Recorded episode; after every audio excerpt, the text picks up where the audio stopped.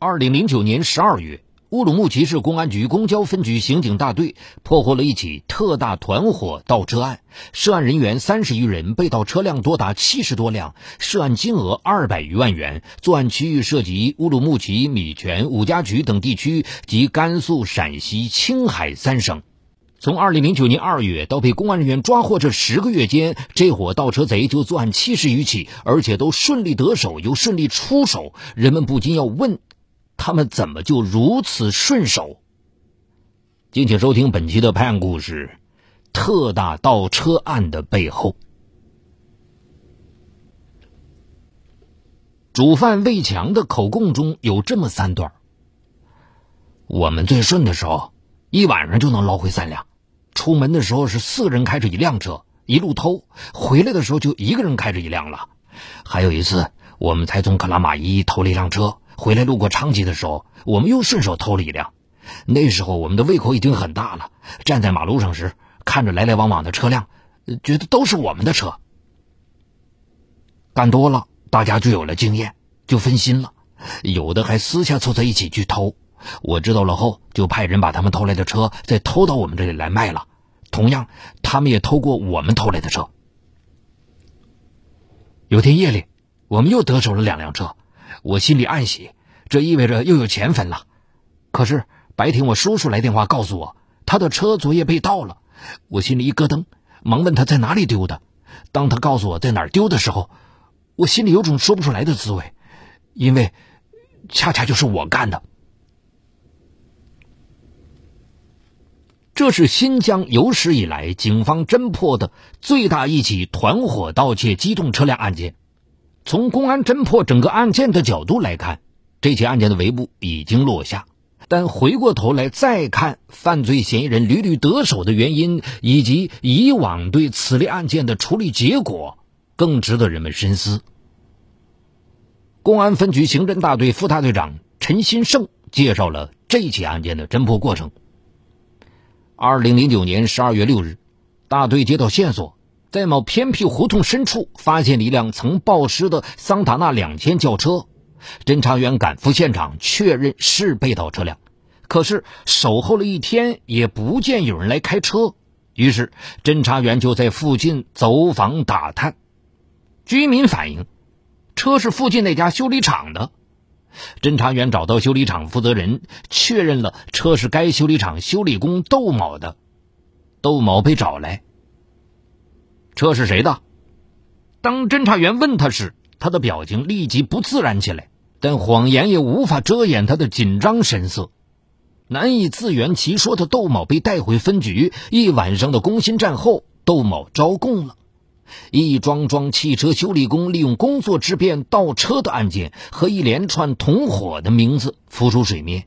在他招供的五个同伙中，竟有三个是供职在不同修理厂的修理工。随着这些同伙的落网，更多的同伙被牵了出来。随后，他们的头头魏强也被扯了出来。魏强是我们修理厂修车的时候认识的，一来二去的就熟了，继而又成了朋友。他挺大方的，时不时找我们去吃饭和玩乐。后来大家无话不说。有一次，他给我们出了一个来钱快的巧办法。嗯，主要盯住那些老款的桑塔纳轿车，因为他们没有电脑防盗芯片，一般也没有报警器，好得手。罪恶计划在闲谈中形成了，他们约定好，只要遇到目标车辆来修车，就立即给魏强打电话。他们则故意拖延修理时间，等魏强赶来之后，把车钥匙悄悄交给魏强去配，之后就雇车跟踪目标。他们盯准了目标车辆停车的地方，等天黑后伺机盗窃。我们拿着配好的钥匙靠近目标，然后就像开自家车那样把车给开走。得手后，他们便对赃车进行入室前的技术处理，或打磨掉发动机和车架上的号码，制造出报废车的模样，以极低价格出售。或重新编造号码，套用别人的车牌，伪造一套行车手续，给偷来的车辆穿上合法的外衣，然后以市场同等价格出手。用他们的话说，就是卖多卖少都是赚。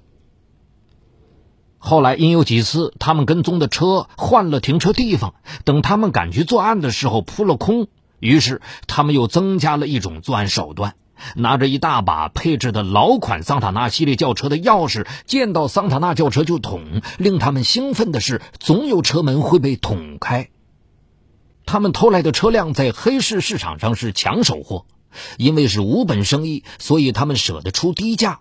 他们的原则就是快出手，所以遇到精明点的买主，两千三千他们也卖。而遇到迟钝点的买主，掏了一两万元，还要感谢他们的放血之情。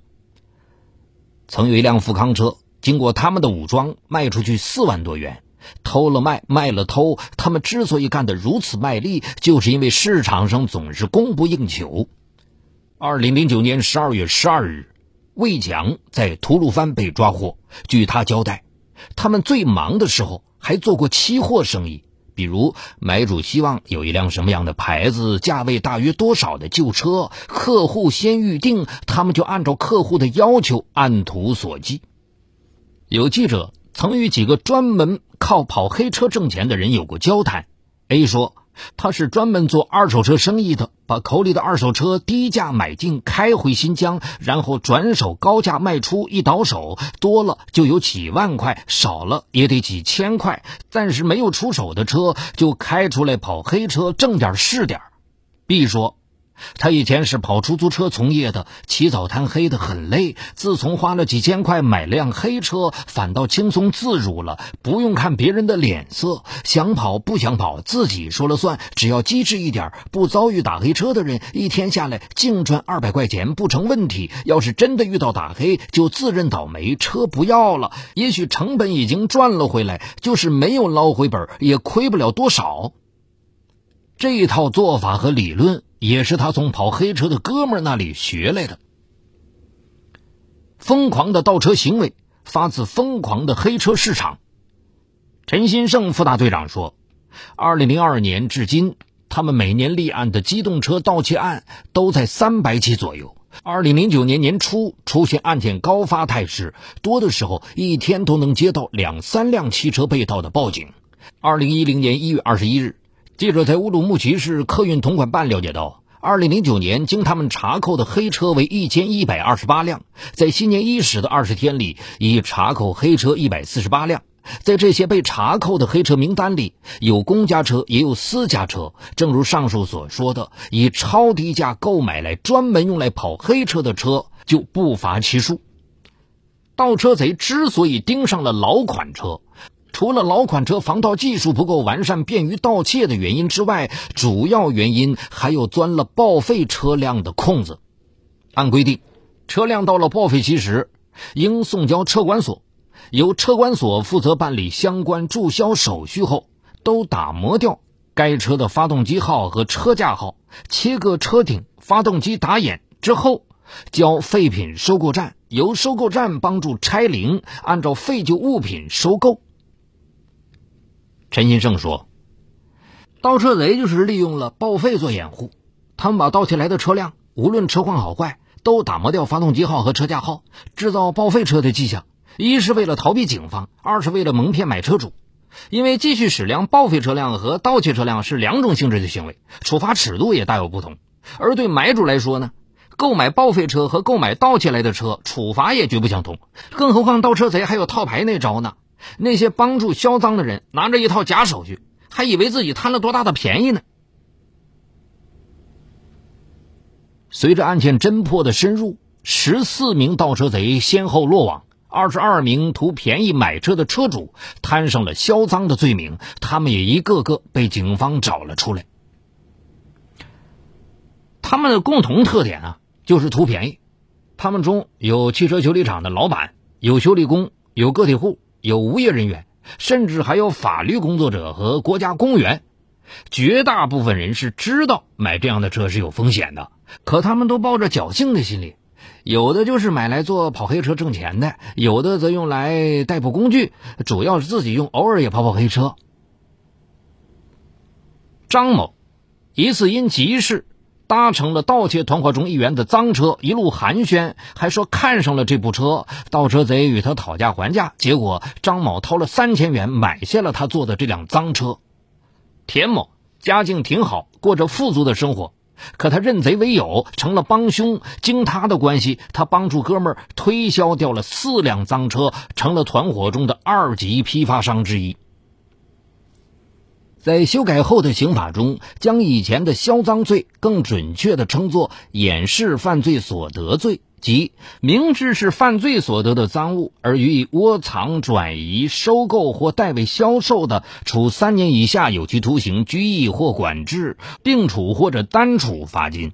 刑法中对盗窃犯罪的处罚分有档次：一是数额较大或者多次盗窃的。判处三年以下有期徒刑、拘役或者管制，并处或者单处罚金；二是数额巨大或者有其他严重情节的，判处三年以上十年以下有期徒刑，并处罚金；三是数额特别巨大或者有其他严重情节的，判处十年以上有期徒刑或者无期徒刑，并处罚金或者没收财产。一位法律工作者介绍，从法律角度而言，车和房产一样。属记名财产，它不像电视、冰箱一类不记名财产那样掏了钱就能搬回家，属于谁谁来使用都不重要。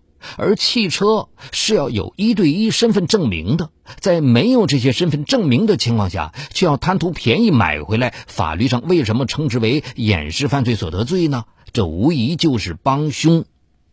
的哥万师傅愤愤的一段话，说出了很多人的心声。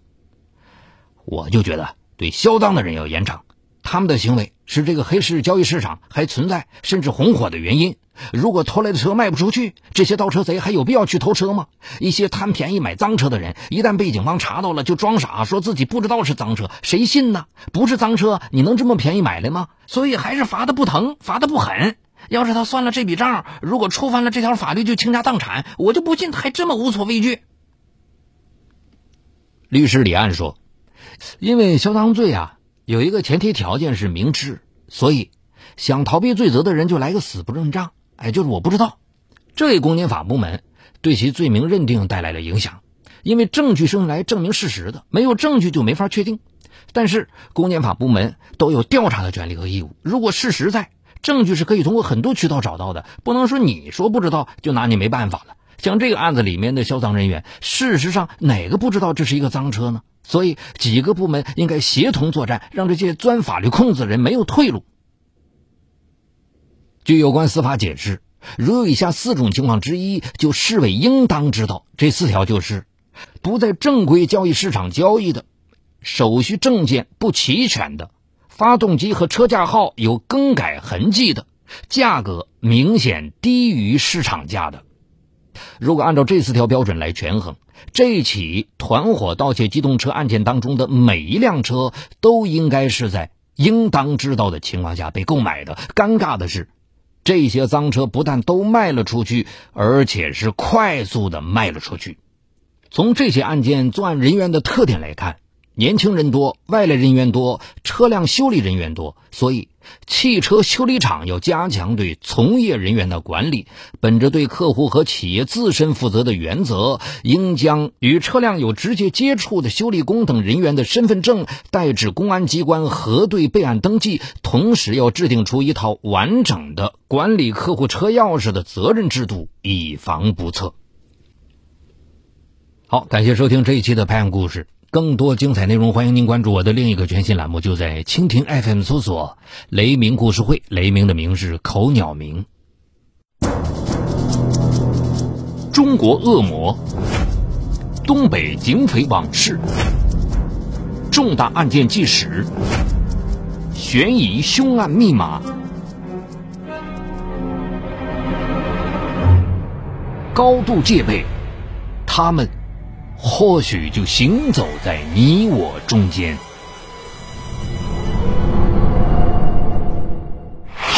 雷鸣故事会，带你直击犯罪背后的人性深渊。